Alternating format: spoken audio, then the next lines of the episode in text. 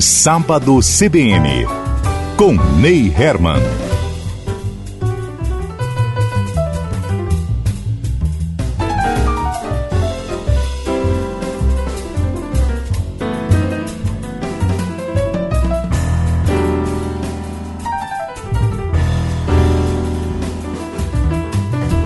Bom dia. Meu nome é Ney Herman. Estamos começando mais um sábado CBN aqui na Rádio CBN Ponta Grossa, rádio que toca notícia, FM 98.1.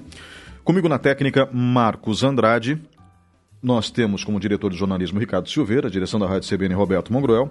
Nosso primeiro entrevistado nesse sábado de manhã, aqui no estúdio da Rádio CBN, está ao vivo, o empresário Márcio Paulic, que é CEO do Grupo Mercadomóveis, a MM. Bom dia, Márcio. Bom dia, bom dia Ney, bom dia meus amigos. Prazer estar aqui no mais novo estúdio da CBN. Prazer mais uma vez estar aqui contribuindo com informações e com conteúdo para toda a cidade de Ponta Grossa. Nós vamos falar sobre o varejo no Brasil, mas eu gostaria que a gente iniciasse essa conversa falando sobre esses últimos investimentos que o grupo MM fez. Inaugurou recentemente uma loja em Castro e, eu, se não me engano, é a terceira loja em Castro, né? Verdade, Ney. Nós tivemos a satisfação de abrir ali em Castro, na Javer, Madureira, que é um bairro que tem crescido muito em Castro, que é a Vila Rio Branco, e que atinge ali toda aquela região do Castrolanda, do Socavando, Abapã, que é a região do interior ali de Castro, justamente porque nós entendemos que pós-pandemia a tendência do varejo é crescer nas extremidades, nos bairros. As pessoas estão querendo ficar, querendo consumir mais ainda próximo das suas casas, né? Isso a gente vê esse, essa essa revolução silenciosa acontecendo, essa transformação no varejo.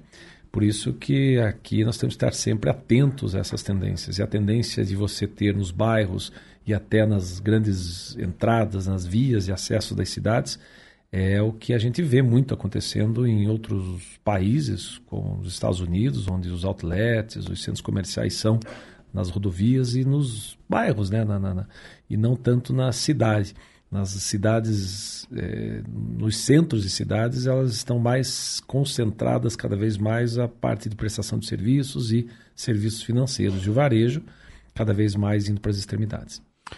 Eu gostaria que você falasse um pouquinho também dentro dessa mesma tendência dessa loja que vocês estão terminando de montar na rua Siqueira Campos, que fica ali ainda no bairro de Uvaranas, se eu não me engano. É no limite entre Uvaranas e o Caracará. As pessoas confundem o Caracará como aquela região perto da cervejaria da Heineken. Mas não, é, o Caracará não é só aquela região em volta do aeroporto, pessoal. Né? Nós, o Caracará é muito grande e ele se estende é, para além da, da rodovia, é, conectando-se, colando com o bairro de Uvaranas. Então, aquela loja ali na Siqueira Campos faz parte dessa estratégia também? Exatamente. Nós, Ponta Grossa tem uma característica interessante, né? Porque, por exemplo, você vai em cidades do mesmo porte, Maringá, Cascavel, Londrina, né, para se resumir aqui no Paraná. São grandes cidades como Londrina, né? Você coloca aí quase 600 mil habitantes. E só tem um bairro em Londrina descentralizado por varejo, que é o caso dos cinco conjuntos. Maringá não tem. Você tem a Avenida Brasil e Maringá é do tamanho da cidade de Ponta Grossa. Cascavel só tem um bairro de que, que o varejo se concentra fora do centro, que é no bairro Floresta. Ponta Grossa, com seus quase 400 mil habitantes, nós temos 10 é, localidades é, que há essa, essa, essa é, descentralização do varejo. Ele que interessante, né? Até porque Ponta Grossa tem uma extensão territorial de quase 35 quilômetros de ponta a ponta. Mas fora o centro da cidade, você tem bairros que já se desenvolveram há muitos anos e que hoje são extremamente fortalecidos para o comércio, como é o caso ali do Nova Rússia, como é o caso já agora da Santa Paulo, na Clipeu Neto, né? praticamente uma, uma cidade à parte, né? já está lá os, os, até os bancos e as cooperativas.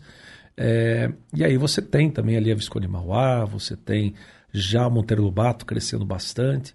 É, e temos né, a, a nova Ponta Grossa, que a gente chama, que é o local, é uma grande esplanada da cidade, que passa ali em Uvaranas, entra ali pelo Vicentino, para quem não conhece aquela região, vai ali para o lado do Parque dos Pinheiros. Na verdade, você vai pegar o contorno leste, né? E vai seguir o contorno leste. E ali está se crescendo muito, são mais de 100 mil pessoas já ali no entorno, de no máximo 5 quilômetros. A quantidade de casas que estão sendo feitas ali é uma enormidade. Em breve, com certeza, vai ter as ligações para os bairros do centro, para que as pessoas não tenham que vir ir apenas pela Carlos Cavalcante. Então, ali por dentro já é possível, né, pelo, pelo, pelo Largo de Olarias, você ter o acesso ali a essa região. É, e nós estamos fazendo um grande complexo comercial. São mais de 10 lojas, no primeiro, o primeiro, primeira fase com quatro lojas, depois terá mais um centro comercial. E ali nós pretendemos não levar só apenas uma MM, que será a décima MM de Ponta Grossa, é a loja número 205 também, é, mas também levar outros serviços, como por exemplo os bancários. Né? Se ter uma ideia, nós vamos receber ali água e luz porque não existe nenhuma lotérica para receber, nenhum banco, nenhuma cooperativa. E a ideia é justamente trazer essas empresas, farmácias, material de construção, bancos, cooperativas, lojas de bazar, lotéricas, para que as pessoas não precisem se deslocar para o centro. É interessante esse, esse ponto que, que, que você acaba de levantar, porque, por exemplo, tem uma loja de materiais de construção muito famosa ali, que é a Tamara, uma excelente loja, diga de passagem. Né? E que virou referência, né? É, virou um ponto de localização, assim como provavelmente o MM vai virar ponto de localização também, vai virar um ponto de referência. Né? É, ali nós estamos ao lado do Super Cipa, que agora é Super PG, mas a gente já sabe que está indo ali um hipermercado, né, um atacarejo, um posto de combustível. Então ali vai crescer muito. E eu falo esplanada, a gente brinca dizendo que há, há quase 200 anos atrás, né, quando soltaram as duas pombinhas, né, elas uhum. escolheram ali a, a catedral. Pois Na é. verdade, elas tinham que ter escolhido meio para esse lado de Varanas, né? Porque é reto, né? É reto, né? É retinho, é uma grande esplanada. Então é ali é um dos lugares que mais a gente imagina que Ponta Grossa irá se desenvolver. E ali com acesso também à, rodovia através daquela nova trincheira, né? o próprio acesso direto ao distrito industrial que agora tem ali entre o contorno leste e o, e o distrito vai desenvolver demais ali, não só a questão industrial, mas também comercial. É, então, é, é isso que eu ia comentar, porque é uma região que necessita de, de, de um mercado grande, já, já necessita de um mercado grande. Né? E tem áreas ótimas ali para investimento. Né? Algumas pessoas tiveram muita visão, digamos assim, e tem lotes excelentes ali na beira da Siqueira Campos que dá para ser utilizado. É. Uma pena que ali, quando foi feito o contorno leste, ele foi feito com uma calha de 7 metros, né? Então, se dois caminhões, um do lado do outro, já não passa. Então, não. ali vai ter que ser feita uma terceira faixa. Já está havendo algum wave relacionado a isso, né? Nós sabemos ali, por exemplo, da construtora Prestes, que fez logo após o Vicentino uma grande obra, é responsável em fazer a terceira faixa que vai até ali a primeira rotatória. E ali naquela primeira rotatória, para quem é, passar por lá vai entender que a gente está falando. Se você entrar para o lado direito, sentido cidade, ali é quase como se fosse uma grande avenida das torres. Ela já é as torres, inclusive, né, de energia. Já ela já existe uma, uma, uma duas vias de, de, de acesso. Então ele tem tudo para poder realmente desenvolver a cidade, aquela avenida das torres, atravessar toda aquela região ali por trás e vai com certeza levar novos lotes e novos empreendimentos. A cidade não para de crescer, né? Ponta Grossa é uma cidade que, pelo desenvolvimento econômico dela, pujante, pela proximidade, a gente lembra desde quando era piá, quando falava o grande, como é que é, é falava rodoferroviária, né? Grande eixo, rodoferroviário, tronco rodoferroviário do sul do país. Então eu acredito que Ponta Grossa vai crescer muito. A única questão que tem que tomar muito cuidado é que os equipamentos é, públicos, né? possam chegar até lá também, né? Porque nós sabemos muitas vezes que foi né, realizado grandes é, centros residenciais aqui na cidade, distantes, né?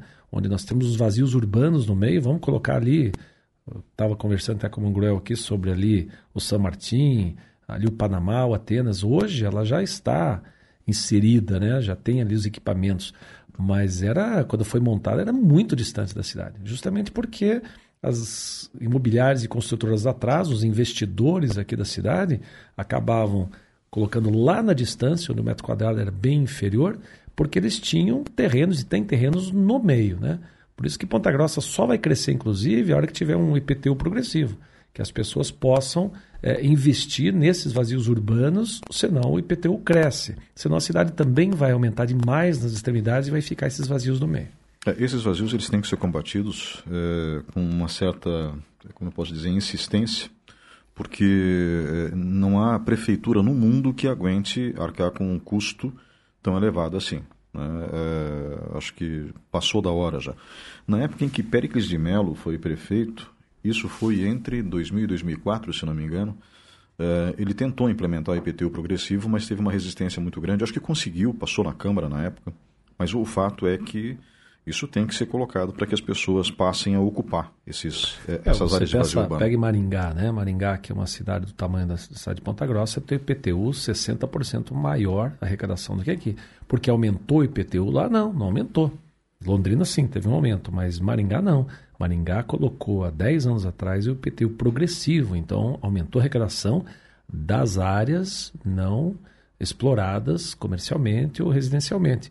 Isso fez com que não apenas aumentasse o IPTU, como o ISS da cidade explodiu também por conta de que as pessoas tiveram que começar a fazer obras nesses Exato. locais e pagar ISS de construção. Então hoje Maringá é uma das cidades melhores para se viver, mais desenvolvida e tal, muito mais nova que Ponta Grossa por conta dessas interações. E aí que eu digo, né, mais uma vez falando dos bastidores aqui com o Roberto, a importância dos empresários e poder público estarem unidos em algumas situações como essas, né? E não um contra o outro fazendo um cabo de guerra e a cidade não avançando. É, esse tipo de conflito nunca ajuda nada. É, eu queria falar um pouquinho também sobre o, o, os planos do Grupo Mercado Móveis é, como um todo. Recentemente, o Grupo Mercado Móveis divulgou um, um plano audacioso de crescimento empresarial. É verdade. Inclusive, você perguntou aqui da situação, você me apresentou como CEO. Nós já estamos a, na liderança né, da empresa já há muitos anos.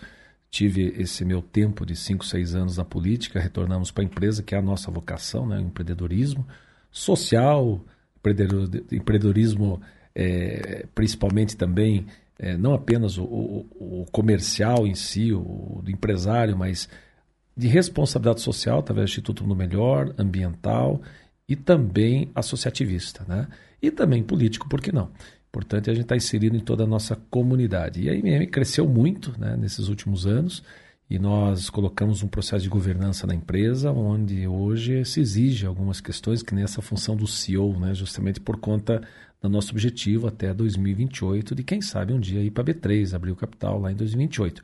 Para isso, nós precisamos ter um EBITDA alto, um EBITDA que possa justificar nós abrirmos capital. E aí nós precisamos crescer, né? Precisamos ter aí um, uma receita significativa nos próximos 5, 6 anos. Eu brinco dizer assim, né? Porque nós fizemos uma meta que ela é extremamente audaciosa, porque ela é três vezes mais a receita de hoje. E aí eu brinco, olha, se a inflação for aí de seus 15, 20% ao ano, dá para chegar. Como a gente né, torce para que a inflação seja controlada, os juros baixem, nós vamos ter realmente que fazer um crescimento de 15% todos os anos real. E para isso não é apenas abertura de lojas, como lá atrás era o varejo. Né? Nós queremos estar entre os 10 maiores canais de venda. O que, que isso quer dizer? Que é, nós possamos ter um, um centro de compras independente do que seja. E isso é que vai embasar o crescimento da empresa. Não apenas na questão de lojas físicas, né? mas também no online, é, no atacado e nos serviços financeiros. Né? Em breve nós teremos um banco aí, o Banco MM, a partir de agosto, onde nós vamos realizar serviços financeiros também e fazer com que isso possa ajudar nesse incremento de, de, de mais empregos, geração de mais impostos, oportunidades e um crescimento sustentado da empresa num momento difícil. Né? Nós sabemos que o, varejo está passando por um inverno, né? não o inverno é, da, aqui, o, o inverno do tempo, mas o inverno realmente pelo fato de que é uma tempestade perfeita no varejo hoje. Altos juros, e as empresas estão todas alavancadas, esse é um grande problema, e alta inadimplência, né?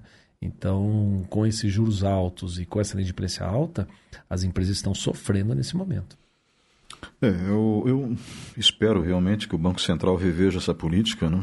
É, e eu entendo a preocupação do Campos Neto, do presidente do Banco Central, em relação à inflação, mas é, é preciso conter a inflação, é claro, mas é preciso que exista uma sinalização também de queda nos juros para ativar a economia. Isso o senhor pode falar na sequência com um pouco mais de propriedade do que eu. Aliás, bem mais propriedade do que eu. Mas eu, eu gostaria de passar por uma, uma, outra tendência que eu tenho notado em Ponta Grossa, e não sei se isso tem se replicado em outras cidades do Brasil. É, em Ponta Grossa, a gente tem visto um crescimento muito grande é, do que se chama nos Estados Unidos de street mall. Ou seja, é, aquelas lojas de rua. Elas têm o mesmo formato arquitetônico, elas são quadradas, né, com um pátio de estacionamento grande, o que é interessante, diga-se de passagem né? e tem, é, é, é, não, eu não vou chamar de cubículos, mas espaços pequenos para pequenas lojas. Né? Um, e a gente tem notado isso em Ponta Grossa com uma certa profusão. É uma tendência também? É uma tendência. Você vê ali no Antônio Saad acontecendo muitos street malls. Você, o nosso caso ali também vai ser um street mall, porque um dos, a segunda fase são é, pequenas lojas aí, justamente para o pessoal ter a oportunidade de, de, de, também locar espaços menores dentro do serviço que eles prestam. E essa é a tendência. Você vê, começou em Ponta Grossa, ali em frente ao Tozeto da ali de Uvaranas, que você tem em frente, aliás, Uvaranas não, da, da, da, ali é da, da saída da Visconde Mauá lá, né? Ali, ó, aquela região de oficinas, da, de oficinas né? de oficinas, é. Ali em frente ao Tozedo de Oficinas tem um, um street mall pequenininho, né? Que uhum. pequenininho que eu digo que são lojas pequenas com estacionamento dentro. E tem os grandes street malls, que são aqueles que têm a tendência de serem em frente às rodovias, né?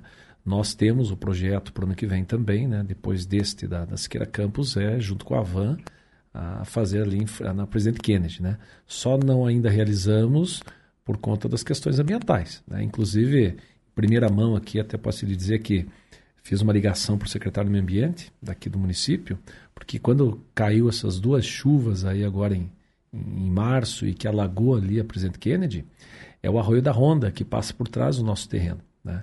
Nós já nos colocamos à disposição. Olha, queríamos muito que o WAVE, o projeto de, de, de, de, de vizinhança, impacto de vizinhança, puder, nós queremos ajudar ali a fazer uma como se fosse um, um lago onde nós temos ali o nosso terreno, tem uma área alagada, fazer um lago de contenção, porque quando a chuva vier, enche o lago e não enche a rodovia lá. Né? Então também queremos contribuir nesse formato e assim eu vejo de forma muito importante né? a iniciativa privada fazer os seus investimentos na cidade, em contrapartida, o município poder resolver alguns problemas de infra e que muitas vezes não tem o recurso para isso, ou às vezes não tem nem a, no bom sentido, a competência para isso. Né? Então, é, esse é o ideal. Como eu falei agora da Siqueira Campos, a Prestes está construindo, vai fazer a terceira via da, da, da avenida.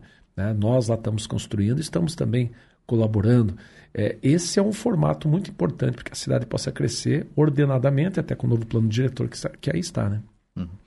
É, eu, eu, tenho, eu notei, por exemplo, usando a Siqueira Campos como, como referência, já tem um Street Mall funcionando, tem até uma farmácia Fleming nesse Street Mall. Uh, e tem um street mall bem para frente. Lá na entrada do Recanto Verde, né? Exato. Está é, é, tá fechado Está fechado. Né? Fechado talvez por alguma questão ali da terceira faixa ali que não, não, não fizeram na frente e tal. Pode ser que seja alguma coisa nesse sentido. Uhum. Mas logo, logo, com certeza, eles vão regularizar e vai, vai atender muito ali aquele pessoal que está ali em uhum. volta, né? Pois é, então eu, eu, eu, vejo isso como uma tendência. Agora, uma tendência que, que parece muito forte também é, dentro do, do, do, mundo do varejo, depois da pandemia, né, é essa conexão com o universo online. Né? Então, assim, é, nós. É, o pessoal acha que eu fiz propaganda para o UOL agora, mas não. Quando eu falo universo online, é, é, é simplesmente o, o, mundo digital. Né? A, a, graças ao bom Deus, nós tínhamos isso já razoavelmente desenvolvido e isso literalmente salvou o comércio durante a pandemia. Só que, obviamente, eu me lembro, a gente chegou a comentar isso aqui nos estudos da CBN mesmo, Márcio, não sei se você lembra, que 70% dos consumidores queriam voltar para o mundo físico na sequência. Né? Uh, porque o mundo digital é excepcional, é confiável nos dias de hoje, com excelentes ferramentas. Eu queria que você falasse sobre, mais sobre isso também. Só que é óbvio que nada substitui a experiência física. Você sim pegar o objeto na mão, sentir roupa, por exemplo. Né? É, roupa é complicadíssimo de se comprar é, pela internet. Dá para comprar? Claro que dá, né? mas é complicado. Mas não só roupa, qualquer objeto. Né? As pessoas gostam de ver, de sentir a textura. Né? E nisso as lojas MM são campeãs, ou seja, atendimento ao público e tudo mais. Né? Aliás, a MM foi considerada durante muitos anos uma das melhores empresas do Brasil para se trabalhar. É verdade, esse ano nós novamente aí estamos inscritos aí entre as 100, vamos ver qual colocação que nós vamos obter esse ano. Mas o online na pandemia cresceu muito, né? Aquilo que era em 10 anos cresceu em um ano, foi muito rápido, mas também da mesma forma caiu agora nesse último ano por conta de algumas situações, como aconteceu com Americanas, né? Mas principalmente porque as pessoas estão realmente voltando para as lojas físicas. É, é, algo interessante, né? Você imaginava os grandes estudiosos dizendo que a loja física ia acabar, né? Agora você vai lá na, na, na, na grande, na grande convenção que tem todos os anos em Nova York, é...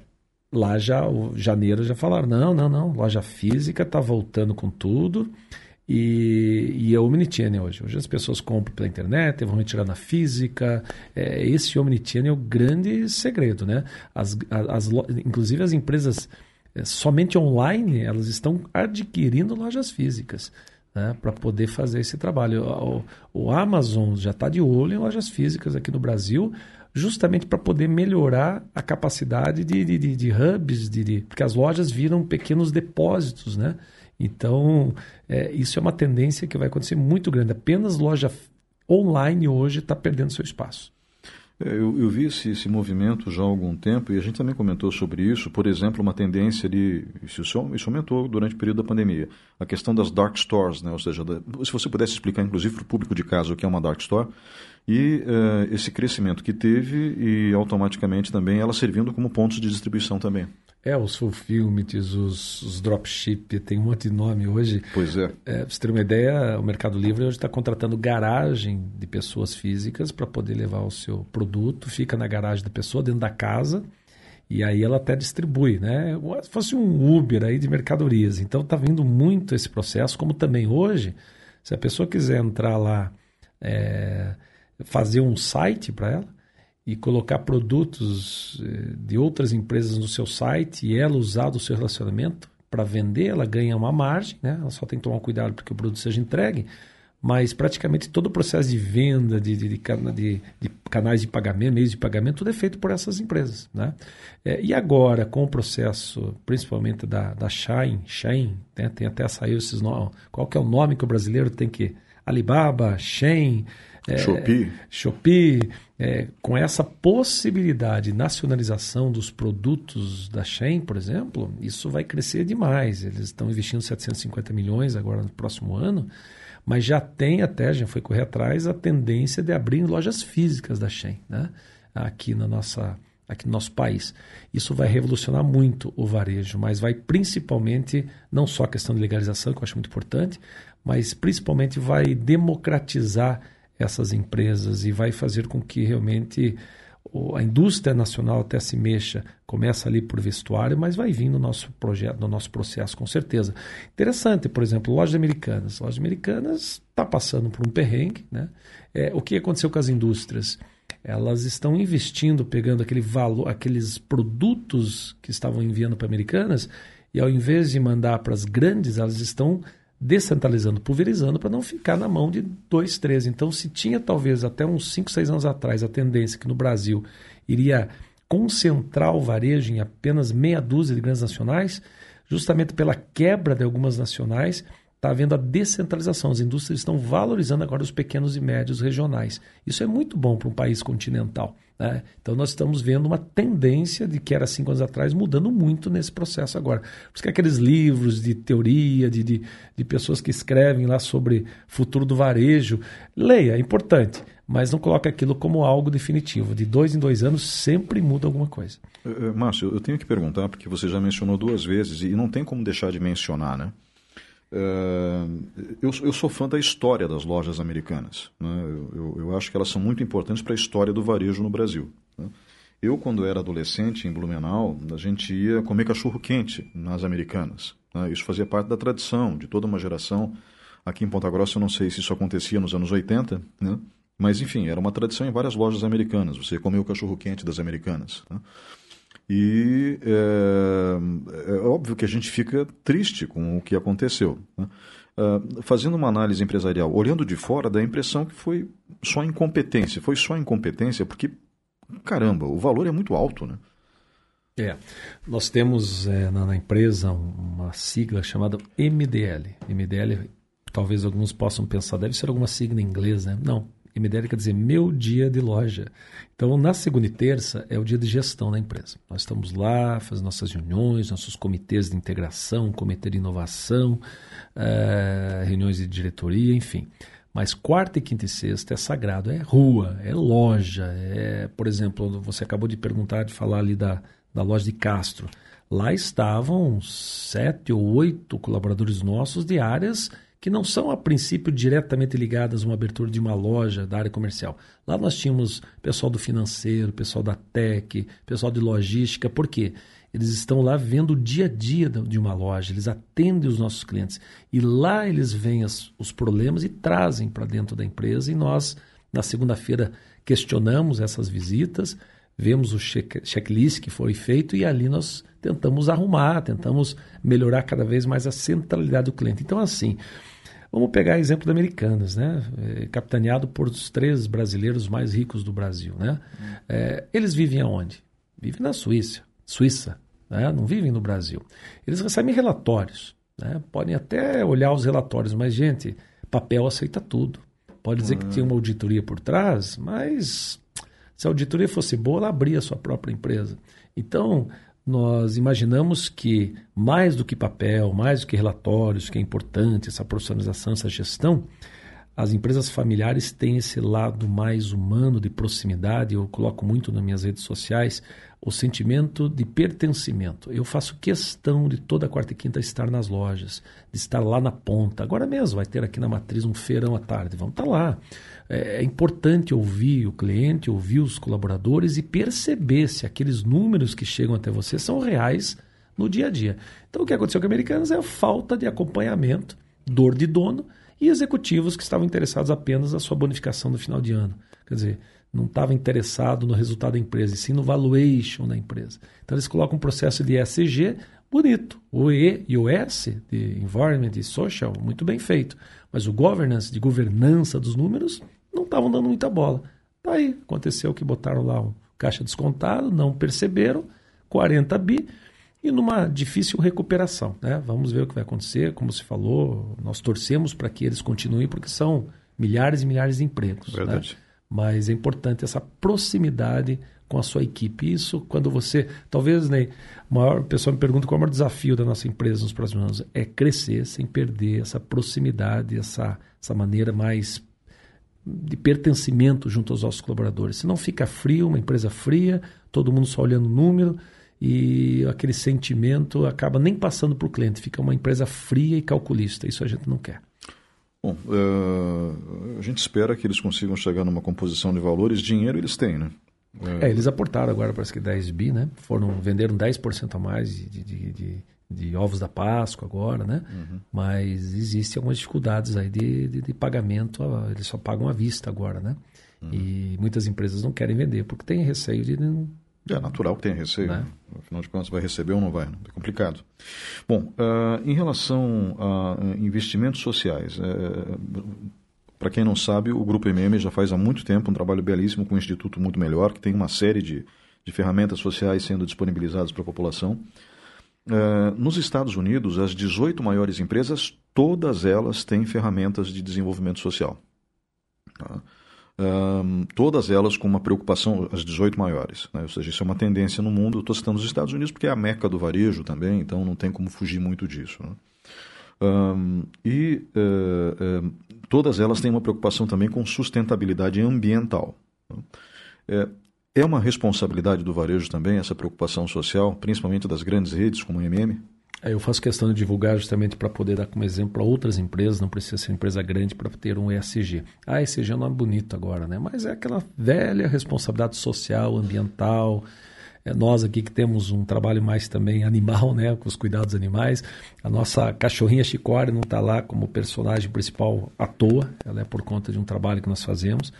É, e a gente até fazia muito de bastidores, mas a gente entendeu que essa geração que está aí de consumidores, eles também querem ver empresas que tenham essa responsabilidade. Então nós hoje divulgamos justamente porque ela também tem um efeito comercial. Só que nós não fizemos isso por conta de um dia ter um efeito comercial. Isso já vem do DNA da empresa, já vem lá de trás, né? através do, do Instituto Mundo Melhor, que eu já tive a oportunidade uma vez de contar aqui, né? que ele surgiu por conta de um humorômetro que temos na empresa. As pessoas que entram na empresa na loja, seu primeiro é, primeira primeira tecla que ele aperta ali no, no, no, no, computador é, é qual o seu estado de ânimo naquele dia, né? Então ele tem ali a carinha verde que está feliz, amarela mais ou menos, vermelha triste e roxa muito irritado. E todo dia, lá por nove e meia, nós sabemos quem são os nossos colaboradores tristes e irritados, ligamos para eles e sempre é a mesma história: 80% dos problemas é na casa mãe que está trabalhando, mas a filha é adolescente grávida, ou filho não está sem emprego, ou criança cuidando de criança. Quer dizer, nós temos muitas cidades do interior onde o menininho de 10 anos cuida da irmãzinha de 5 anos em casa enquanto os pais estão trabalhando. A gente trouxe isso para dentro da empresa, realizamos essa questão com os funcionários de poder arranjar uma creche, poder dar um emprego para o menino, dar uma orientação familiar, sexual para a menina, apesar que me surpreendeu muito. A maioria das adolescentes grávidas engravidaram não do namorado, mas de um padrasto, de uma violência doméstica. Isso é uma coisa muito séria que acontece no interior e se coloca panos quentes muitas vezes em cima disso. E trouxemos para a sociedade através do Instituto Mundo Melhor. Então, o social com o Instituto, o ambiental através das nossas usinas fotovoltaicas, que hoje abastece 70% da empresa. E também a responsabilidade com os cuidados animais, que hoje nós temos um carinho muito especial. Com certeza dá um impulso comercial para a empresa, mas mais do que isso, está no nosso DNA. Isso já faz parte da nossa história, a gente apenas está incrementando a cada dia. É, nós vemos também uma presença muito grande das redes comerciais eh, nas redes sociais. Né? Eh, não dá para negar, eh, para quem não, não lembra, antigamente os empresários eles dependiam de pesquisas de opinião. Não que as pesquisas de opinião não sejam válidas ainda hoje. Mas sempre que você dá uma permissão para um aplicativo gratuito, nada de graça nesse mundo, gente, é, esse aplicativo está, entre aspas, te vigiando. Né? Então, assim, o teu celular literalmente ouve o que você fala. Aqui na minha conversa com o Márcio, nós estamos com os nossos celulares nas mãos. Então, se eu começar a falar várias vezes sobre é, barraca para acampar, dentro de pouco tempo vai aparecer propaganda de barraca de acampamento para camping é, nos nossos celulares. É, eu não quero acampar, né? Então, mas enfim, de qualquer maneira, isso vai aparecer. Uh, então, é, é, lógico que essas ferramentas permitem que a, a compra seja bem direcionada. Né? É, só que, ao mesmo tempo, a gente vê que as redes sociais elas cometem muitos abusos. Por exemplo, uh, o Twitter uh, simplesmente não vê nenhum tipo de ameaça nas declarações neonazistas de algumas pessoas e numa reunião ali com o Ministério da Justiça simplesmente se recusou a colaborar. Né? Uh, o que é absurdo. Né? As outras redes sociais ficaram impactadas com a posição do, do Twitter aqui no Brasil. Uh, e nós tivemos aquele episódio da creche em Blumenau que não pode ser esquecido, aquilo tem que ser combatido. Tivemos um processo de pânico agora durante o mês de abril, 20 de abril é o, a data de nascimento de um dos maiores monstros da história, um homem deplorável que era Adolf Hitler. E graças a Deus não aconteceu nada, mas porque houve uma prevenção. Né? Então, é, eu não sei exatamente qual é o futuro das redes sociais em virtude da resistência que elas têm, as empresas, a é, literalmente limitarem é, os seus usuários no abuso da liberdade de expressão. Porque quando você ofende os outros, você não está usando da sua liberdade de expressão. Você está simplesmente passando dos limites. E isso não, não, não pode ser aceitável então as redes sociais se tornaram uma área de confronto. Mais o Facebook do que o Instagram. Mas mesmo assim são ferramentas interessantes de venda. Como que o mercado de varejo tem interagido com isso? É, hoje é interessante isso que comentou, socialmente falando, as, o Instagram, o Face, por conta do TikTok, estão colocando filtros, né? Já começam a trazer filtros, só que é aquela história, né? Filtrar o que? O que para eles é certo, o que para eles é errado. Então existem também essas questões. No lado comercial, eu diria para você assim que as redes sociais veio, vieram para revolucionar o mercado. Não tem jeito. Hoje o varejo ele é de busca, ele não é mais de ficar em frente à loja esperando o cliente passar. É, nós temos algumas, algumas unidades, por exemplo, que a metragem, a, a venda por metro quadrado, ela é sete vezes maior por conta de que eles sabem explorar as redes sociais. Eu tenho lojas onde 40% da venda é feita por WhatsApp, que é uma rede social, né? É verdade. É, que ao mesmo tempo também prejudica algumas questões. Por exemplo, nós hoje incentivamos os nossos clientes a, se quiserem pagar pelo WhatsApp, eles podem pagar pelo WhatsApp a sua prestação. Por um lado, extremo, porque é a centralidade no cliente, é uma comodidade, mas ao mesmo tempo estou é, tirando o fluxo das minhas lojas, porque o cliente que vai pagar uma prestação, antigamente entrava na loja, já via outro produto, até recomprava ali mesmo, né? fazia mais uma compra. Então, ao mesmo tempo que as redes sociais são interessantes, elas estão é, tirando o fluxo das empresas. Né? As pessoas estão fazendo já de casa direto as suas compras e praticamente as suas seus pagamentos. Então, esse vai ser um algo que nós vamos ter que realmente, nos próximos anos, pensar como resolver. Né? Uma, das, uma, das, uma das soluções, como nós temos lá na nossa empresa, um comitê chamado Varejo Verso. O que é Varejo Verso? É a moçadinha de 17 a 22 anos que trabalha conosco. Então, uma vez por mês eu pergunto para eles: e aí, moçada, o que, que nós vamos fazer? Pra... O que, que você fa faria vocês virem na loja? Né? Ah, daí um dia desses, uma menininha lá, 18 anos, falou: Ah, Márcio, ah, nós temos que ter lojas mais instagramáveis. Eu falei, ai meu Deus, agora vem essa, né? Que tem que ter loja instagramável. Eles querem entrar na loja e tirar foto de alguma coisa, né? Esses dias eu fui numa loja lá do Recife, chamado Império. Lá eu vi uma loja extremamente instagramável. O que, que eles fizeram? Colocaram um trono dentro da loja, parece aqueles tronos de rei mesmo, todo aveludado, vermelho, com cetro e uma coroa. E o cliente que chega lá é, é, é, motivado a tirar uma foto na, no sítio. Daí, claro, ele faz o Instagram, já aparece o nome da loja atrás do trono, aqui o cliente é rei, né? Falei, meu Deus, o que, que eu vou fazer? Vou colocar um trono em cada loja, né? Então nós estamos pensando em algumas situações e a loja agora nossa da, da, da, da, da Siqueira Campos vai ser a primeira loja instagramável. Vou deixar no ar aqui o que nós vamos fazer, mas vai ser uma coisa muito legal que os clientes vão querer tirar foto de dentro da loja todas as vezes que entrarem lá. Então é uma forma que o varejo tem que se desenvolver com as redes sociais, com os aplicativos, é, para melhorar o teu fluxo ou diminuir, mas você vai ter que ter um acesso maior aos seus clientes de forma remota. Mas existe uma moçada aí que está entrando nesse... Porque na verdade assim, né, Ney, tem um grande desafio. O profissional de 40 anos, acima de 40 anos, é mais fácil ensinar ele a entrar nas redes sociais do que um menino, um profissional de vinte e tantos anos, a dar um sorriso e dizer bom dia. É, é, não é fácil essa geração que está aí de ter uma interpessoalidade melhor. Eles nasceram já em frente a um, a um, a um computador, a um celular. Então, para ele olhar para cima e dar um bom dia, até isso muitas vezes eu tenho que mecanizar. Eu tenho que dar pontuações, gamificação, eu tenho que colocar cliente oculto nas lojas. Ele, esses dias um menino me perguntou, um vendedor, como é que eu identifico quem que é o cliente oculto para me atender bem? Eu falei, não, espera aí, meu amigo. Atenda todos bem. Atenda todos bem que você Justamente não vai por isso que é oculto, né? por isso que é oculto, né? Então, essas coisas que nós temos que nos adaptar com essa é. geração é... instagramável que está surgindo aí no mercado. Eu noto que, ah, no caso da MM, eu acho que essa, essa preocupação deve ser interessante em todo o varejo agora. A história do trono é fantástica, né? Um, que é uma preocupação de transformar as lojas quase em centros de convivência. Né? O vendedor sempre, lógico, muito simpático, mas cada vez mais simpático, cada vez mais solícito, mais humano. Né? Uh, eu vejo que nas lojas de vocês, vocês têm uma preocupação. Ali na Matriz, que fica perto da rodoviária de Ponta Grossa, uh, o Cláudio sempre faz um, que é o gerente local, se não me engano ainda, ainda deve ser o Cláudio, um, um, alguma atividade como um churrasquinho, um espetinho no sábado tal. Uh, o Antônio ali da loja do Tozeto de Uvaranas também, que é o gerente da, da MM do Tozeto de Uvaranas, também uh, uh, se preocupa sempre com, com esse tipo de atividade no sábado. Então, é, porque sábado é dia das pessoas saírem de casa, né? então é interessante que tenha alguma coisa nas lojas. É, atividades cada vez mais criativas, vamos colocar dessa forma, como por exemplo, é, se entrar na loja, não estou dizendo que vocês devam fazer isso, por favor, mas se entrar na loja de pantufa no inverno, ganha 10% de desconto, só para deixar o ambiente mais divertido.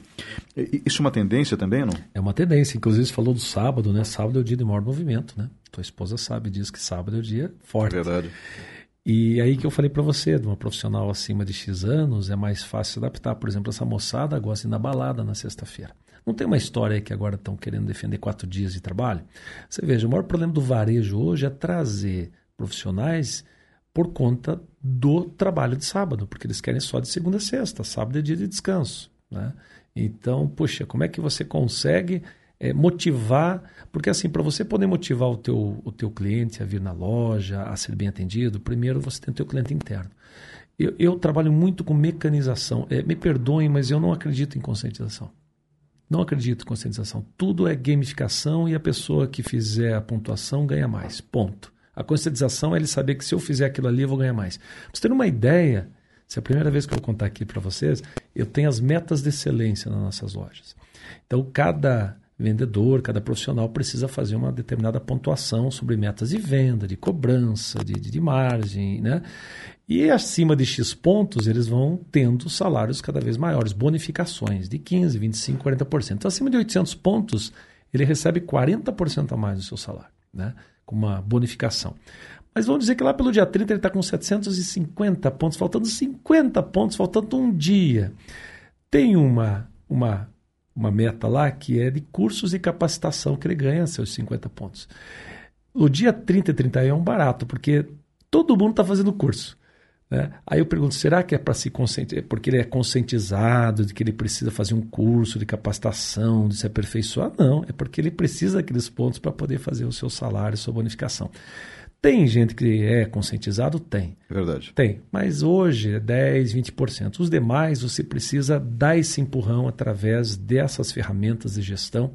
Gamificação, teatralização. Teatralização é uma forma de deixar o ambiente mais leve, como se falou da pantufa, né? Nós lá não temos venda, nós temos o leão. Lá nós temos a cobrança, temos a zebra, nós temos a bicharada toda. É, lá não é margem, lá é vaca leiteira. De onde veio a palavra vaca leiteira? No dia do meu pai, que chegou para os meus funcionários, os nossos funcionários, e falou assim: perguntou, vaca da leite? Não, vaca da leite, seu Paulinho. Peraí. Não, vacas tem que acordar às 5 da manhã, amarrar as perninhas, é, limpar o ubre, saber tirar o leite, né? Então, o leite é a margem. Então, vaca não dá leite, tem que acordar cedo, tem muito trabalho. Então, é vaca, leão, é zebra. Esses dias eu estava numa filial, tomando um café numa cidade, acho que é Francisco Beltrão, e eu estava perguntando para o meu regional, como é que tá a vaca? Como é que tá o leão? E a zebra? E o garçom, assim, que estava me atendendo, com o olho arregalado, né? Terminou ali a conversa, ele, o senhor trabalha num zoológico? Eu falei, não, eu trabalho no varejo. Daí eu fui explicar para ele o que é a vaca, o que é o leão, o que é a zebra. Então, é esse ambiente que a gente tenta trazer para essa geração, para esse pessoal que está aí, para que você não fica né, chato, você ali todo dia, do mesmo jeito, da mesma forma. É, só que motivação é uma porta que sabe por dentro também. Numa hum. entrevista de seleção é muito importante que você descubra se aquela pessoa tem brilho nos olhos e Verdade. ela acorda de manhã motivada, independente do que seja. Bom, uh, existe também uma preocupação muito grande, a gente que falou da questão da sustentabilidade com a proteção dos dados. A internet ela é muito invasiva. Uh, não sei como é que vai ficar isso no futuro, mas a tendência é que tanto as redes sociais sejam reguladas, porque realmente elas abusam muito, uh, mas esses aplicativos também, eles são, do meu ponto de vista, invasivos demais. Né? Uh, eu tenho o direito a ter uma conversa no meu celular sem ser vigiado o tempo todo. Né? E todos os, aliás, todas as pessoas têm esse direito em todas as democracias do mundo. Né? É preciso viver num Estado democrático de direito para tanto. É, como que as empresas devem lidar com a segurança cibernética e a LGPD, a Lei Geral de Proteção de Dados? É, o LGPD é algo que você que está nos ouvindo, tome muito cuidado com isso, porque você não pode, falando agora para os empresários né, que nos ouvem bastante aqui, você não pode acionar um cliente que não seja seu cliente. Né? Você não pode acionar uma pessoa, fazer uma propaganda online, é, principalmente, por exemplo, no WhatsApp. Você mandar no WhatsApp para a pessoa uma oferta se ela não for sua cliente. Isso é um, algo muito sério. Né? E, Verdade. É, o LGPD é muito complicado nisso. Mas existem formas de você transformar isso também em oportunidades. Se veja, nós hoje, em maio, que é o aniversário da empresa, vamos lançar o nosso aplicativo de indicação. Os clientes poderão indicar outras pessoas para comprar na empresa nós vamos atrás desse cliente e vamos ligar para ele. A partir do momento que ele foi indicado por alguém, eu posso acionar. E aí, pela primeira vez no varejo nacional, clientes de uma empresa vão ganhar comissão de vendas. Né? Nós, que nem, é, isso surgiu justamente de um cidadão que fazia montagem para nós, um funcionário nosso, e ele de noite fazia Uber. Eu falei, cara, por que, que você, já que está indo nas, na casa das pessoas fazer a montagem dos produtos, já oferece um outro produto? Não precisa vender nada, só pergunta para a pessoa se ela tem disponibilidade, se ela gostaria de, de indicar um produto para ela. E ela falar ok, você vai botar o, o CPF e o nome dela, vai mandar a WhatsApp dela e ela vai dar um ok no WhatsApp. Deu ok no WhatsApp, o LGPD tá, tá, já está ok.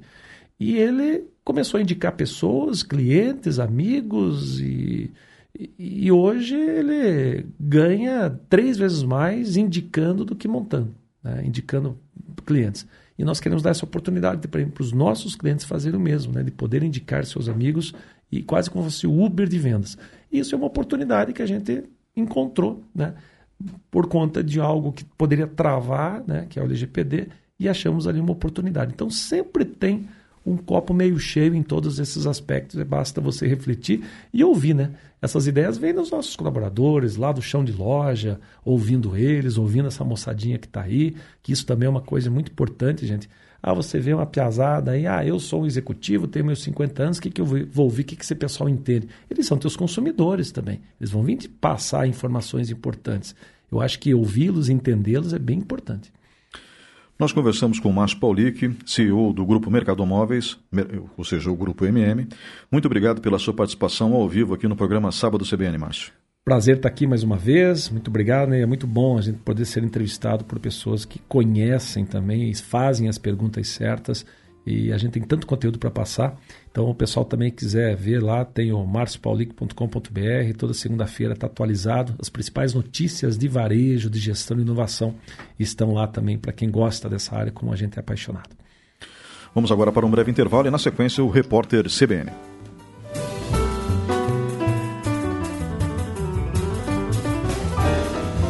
Sábado CBN volta já.